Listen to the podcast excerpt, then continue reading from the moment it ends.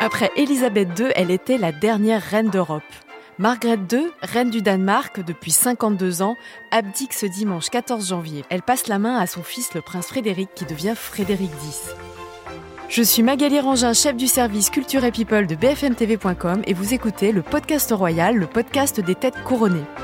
Cette Margrethe II, on la connaît mal en France et on l'a un peu découverte à l'occasion de son abdication. Avec moi aujourd'hui pour vous raconter l'histoire de cette reine francophone, grosse fumeuse et artiste, la journaliste Anne-Françoise Hiver, correspondante du Monde en Scandinavie. Bonjour Anne-Françoise. Bonjour. On ne la connaît pas beaucoup en France, cette reine Margrethe II. C'était quel type, euh, quel style de reine? Oui, alors c'est une reine, euh, une reine un peu discrète, avec euh, quand même une, forte personnalité, un, peu iconoclaste. Je pourrais commencer en disant par exemple qu'elle elle a fumé très très longtemps. Elle, elle ne s'en cachait pas, même si elle le faisait plus publiquement depuis un certain temps. C'est une reine qui ne se teint pas les cheveux, qui assume complètement. Au-delà, chose plus importante peut-être, c'est elle elle est absolument passionnée d'archéologie. Elle était, euh, elle souhaitait devenir archéologue avant de, de devenir reine. Et c'est une artiste. Elle continue encore aujourd'hui de, de, peindre, euh, de faire des décors, de concevoir les, les costumes des ballets pour l'opéra euh, à Copenhague, assez régulièrement d'ailleurs. Elle fait aussi des expositions. Et pour la petite anecdote, elle avait illustré la version danoise du Seigneur des Anneaux de Tolkien. Et dernier élément, peut-être qui pourrait intéresser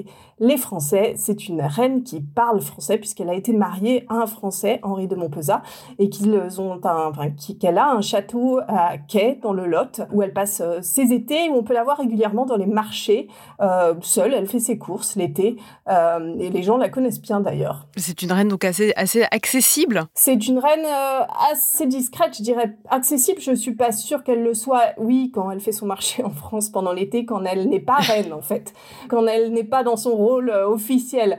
Autrement, elle reste, comparée par exemple à son fils qui va lui succéder, elle est un peu plus distante que lui, elle est aussi d'une autre génération. Est-ce qu'elle avait un vrai rôle euh, au Danemark? Et quelles étaient ses, prérogatives euh, Est-ce qu'on est qu'on peut la comparer à une reine comme la, reine Elisabeth II Oui, même si le Danemark est un pays bien, bien plus petit que l'Angleterre, donc c'est, elle a le statut de chef d'État, c'est elle qui reçoit les, les chefs d'État étrangers. Par contre, son pouvoir reste extrêmement limité, c'est-à-dire qu'il est essentiellement protocolaire. Elle, nomme les ministres, mais des ministres qui sont évidemment désignés par le Premier ministre, par des élections, par le Parlement, etc. Et elle participe à beaucoup de cérémonies. Elle représente euh, le Danemark euh, à l'étranger. C'est un rôle euh, très symbolique. Ça ne l'empêche pas d'avoir un avis et de peser parfois sur le débat public En effet, et notamment dans, dans le cadre de ses discours du Nouvel An. Donc on parle beaucoup du dernier, puisque c'est à cette occasion qu'elle a annoncé qu'elle allait abdiquer, mais c'est une tradition. Tous les 31 décembre, elle s'adresse aux Danois à la télévision. Et il lui arrivait de leur livrer des messages euh, dans l'air du temps. Dans les années 80-90, par exemple, elle s'est adressée à eux pour, euh, pour les encourager à la tolérance quand beaucoup d'étrangers, de réfugiés arrivaient au Danemark. Son message a d'ailleurs un peu évolué les dernières années où elle a reconnu, même dans des interviews, que l'intégration n'avait pas toujours fonctionné, qu'il fallait poser des, conditions aux étrangers qui arrivaient au Danemark, etc. Donc, avec un message un petit peu euh, qui correspondait à ce que beaucoup de Danois pensaient probablement et, euh, et, et, qu'elle a, qu'elle a osé dire euh, en touchant un petit peu à la politique, mais sans jamais vraiment s'aventurer. C'est pas une reine qui vote, par exemple. Et donc elle n'a pas le droit d'exprimer d'opinion politique euh, non plus. Non, exactement. Donc c'est la même chose que en Angleterre, c'est la même chose que dans les mmh. autres monarchies euh, européennes. Elle est donc sur le trône depuis 52 euh, ans. Le 14 janvier, ça fera 52 ans. Beaucoup de Danois n'ont connu qu'elle comme reine. Comment la considèrent-ils? Est-ce qu'ils lui sont très attachés? Alors c'est une reine qui est extrêmement populaire. il y a plusieurs sondages qui ont été réalisés ces derniers jours, donc juste avant qu'elle annonce qu'elle souhaitait euh, quitter le trône, et puis même depuis, on est à des taux de popularité de 80 à, à 90%. C'est peut-être un peu comme la reine anglaise en fait. C'était, elle est toujours un repère pour ces Danois. Vous le disiez, elle, elle a régné pendant 52 ans. Elle a connu de très nombreux premiers ministres, elle a rencontré énormément de chefs d'État étrangers, elle a aussi beaucoup voyagé, donc elle, est, elle a représenté le Danemark à l'étranger. Récemment, elle a, célébré son jubilé, donc ses 50 ans sur le trône, et là on a vu vraiment une ferveur nationale, même si les, célébrations étaient un petit peu gâchées par la cérémonie du Covid, les, les gens étaient vraiment très très présents et ont exprimé leur soutien, leur admiration, leur attachement euh, à la reine. Elle a créé la surprise euh, le, 31 décembre dernier, pendant ses vœux aux, Danois. Elle a annoncé euh, qu'elle abdiquait. Pourtant, en 2019, elle, avait dit euh, l'inverse. Elle avait dit qu'elle n'abdiquerait pas et on pensait qu'elle allait, comme la reine Elisabeth, rester jusqu'au bout.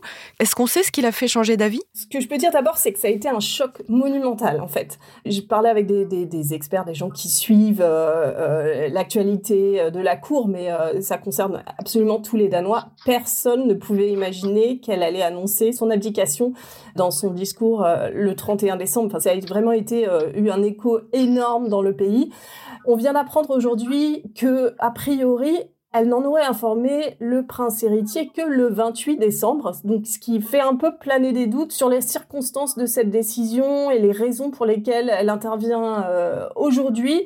Elle a effectivement dit euh, absolument tout le temps qu'elle n'abdiquerait pas. Moi-même, je l'avais rencontrée en août 2018 au palais d'Amalienborg pour une interview euh, en tête à tête en français d'ailleurs, juste avant la visite d'État d'Emmanuel Macron à Copenhague. Et elle m'avait dit à moi aussi qu'elle ne quitterait pas le trône. Ça semblait absolument impensable pour elle.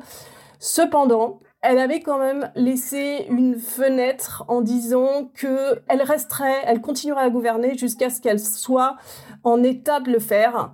Elle a subi une opération de, du dos très lourde en 2023. Les hypothèses ici circulent sur le fait qu'elle n'est vraiment plus en forme et, euh, et qu'elle a estimé que c'était donc le moment de partir. Vous le dites, c'était une reine très très populaire. Pourtant, quand elle est née, elle n'était pas appelée à régner. Non, en effet, parce que la, loi, la Constitution disait que c'était les héritiers de sexe masculin qui devaient devenir roi. Donc il a fallu changer la loi parce que ses parents ont eu trois filles. Elle est donc l'aînée. Elle a donc grandi pendant 13 ans sans être princesse héritière, sans être destinée à succéder à son père. La constitution a dû euh, être changée, amendée un référendum a été organisé et 78% des électeurs danois ont voté pour la laisser monter sur le trône. Quand je l'avais rencontrée, elle m'avait dit qu'elle était heureuse de devenir reine parce que ça voulait dire qu'elle ne serait pas envoyée à l'étranger comme ses sœurs, parce qu'à l'époque, c'était un peu la mode de, de, marier les princesses européennes à des princes étrangers puisqu'elle était reine, elle pourrait rester au Danemark, ce qu'elle a fait d'ailleurs, tandis que ses sœurs ont été euh, ont épousé euh, des princes euh, des princes européens et, et, ont quitté le Danemark. En octobre 2022, il y a eu un mini-scandale dans ce, dans ce royaume, vous le dites, assez discret, assez calme. Elle a annoncé qu'elle retirait aux enfants de son fils cadet Joachim leur titre princier. Est-ce qu'on sait pourquoi elle a fait ça? Il y a deux raisons. Officiellement, elle s'en expliquait parce qu'il y a eu des réactions effectivement très très houleuses de la part euh, du prince Joachim, qui est donc le, frère cadet du prince Frédéric, euh, qui va monter sur le trône, et de sa femme Marie, qui ont dit qu'ils n'avaient pas compris cette décision.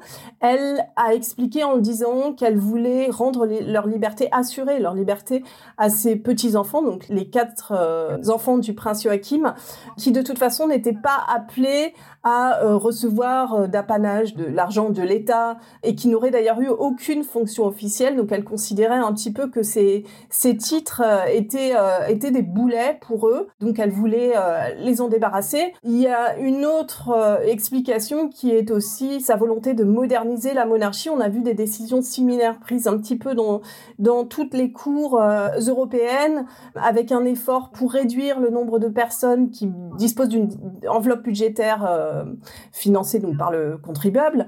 Selon des experts danois aussi, elle avait envie de le faire tant qu'elle était reine pour ne pas laisser ce genre de décision à son autre fils, donc le prince Frédéric, qui devient roi, pour éviter des tensions entre les frères. Donc c'est un peu la, la raison pour laquelle elle l'aurait fait à ce moment-là. Merci beaucoup Anne-Françoise. Merci. Et merci à vous d'avoir écouté ce podcast. On vous retrouve demain pour parler du nouveau roi du Danemark, Frédéric X. Alors abonnez-vous pour ne pas manquer l'épisode suivant. À bientôt.